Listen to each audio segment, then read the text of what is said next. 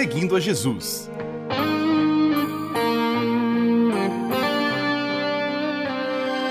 Na apresentação, Carly Friesen.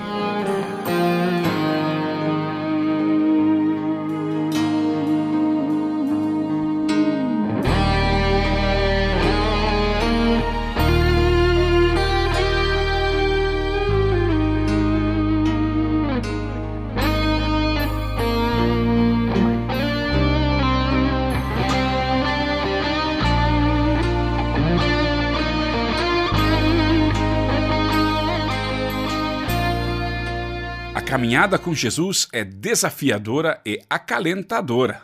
Jesus pediu para termos bom ânimo. É normal termos aflições.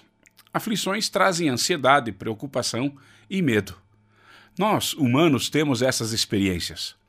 Jesus sabe disso e nos consola, dizendo que vamos superar esse mundo quando passarmos para a vida eterna no paraíso. Aqui vamos continuar vivendo essa guerra interna. Teremos lutas, mas teremos paz nas batalhas. Vamos ouvir as próprias palavras de Jesus, que diz assim: Tenho-vos dito isto, para que em mim tenhais paz. No mundo tereis aflições, mas tende bom ânimo. Eu venci o mundo.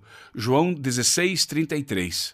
Por isso seguimos a Jesus, para mantermos a sanidade. Sigo a Jesus para viver a melhor vida possível nesse planeta. E essa vida, muitas vezes, é muita luta, dor e desapego. Jesus sabe disso, conhece nossa limitação e falta de fé. E eis que no mar se levantou uma tempestade tão grande que o barco era coberto pelas ondas. Ele, porém, estava dormindo. Mateus 8, 24. Os discípulos não deveriam ter insegurança, pânico ou pavor, mas os discípulos tiveram. E estavam com Jesus fisicamente ao lado deles com o Filho de Deus. O objetivo é superar a incredulidade e não ter medo, manter-se sereno e seguro. Mas, mesmo perto de Jesus, os seguidores de Jesus tiveram medo, mesmo no meio do medo dos seus discípulos. Jesus fez um milagre e deu uma linda lição. lição. Mesmo assim, Jesus nos acolhe, fortalece, nos acompanha na jornada aqui nós não entendemos tudo o que acontece no mundo espiritual. Muitas confusões possivelmente são batalhas espirituais.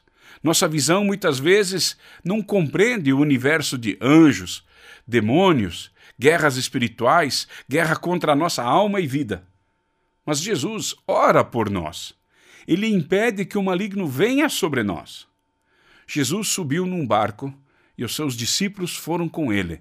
De repente, uma grande tempestade agitou o lago, de tal maneira que as ondas começaram a cobrir o barco, e Jesus estava dormindo. Os discípulos chegaram perto dele e o acordaram, dizendo: Socorro, Senhor! Nós vamos morrer. Por que é que vocês estão assim tão medrosos? Respondeu Jesus: Como é pequena a fé que vocês têm. Ele se levantou, falou duro com o vento e com as ondas, e tudo ficou calmo. Então todos ficaram admirados e disseram: Que homem é este, que manda até no vento e nas ondas? Como é saudável ler os textos dos evangelhos. Somos desafiados a crer, somos capacitados a crer, ter uma fé inabalável. Ajuda-me na minha falta de fé. É uma atitude bonita de fé. Jesus acolhe quem tem uma fé pequena podemos confiar no amor de Deus. Deus te dê sua paz, paz maior que conseguimos explicar ou entender. Que Deus te dê paz que excede todo entendimento.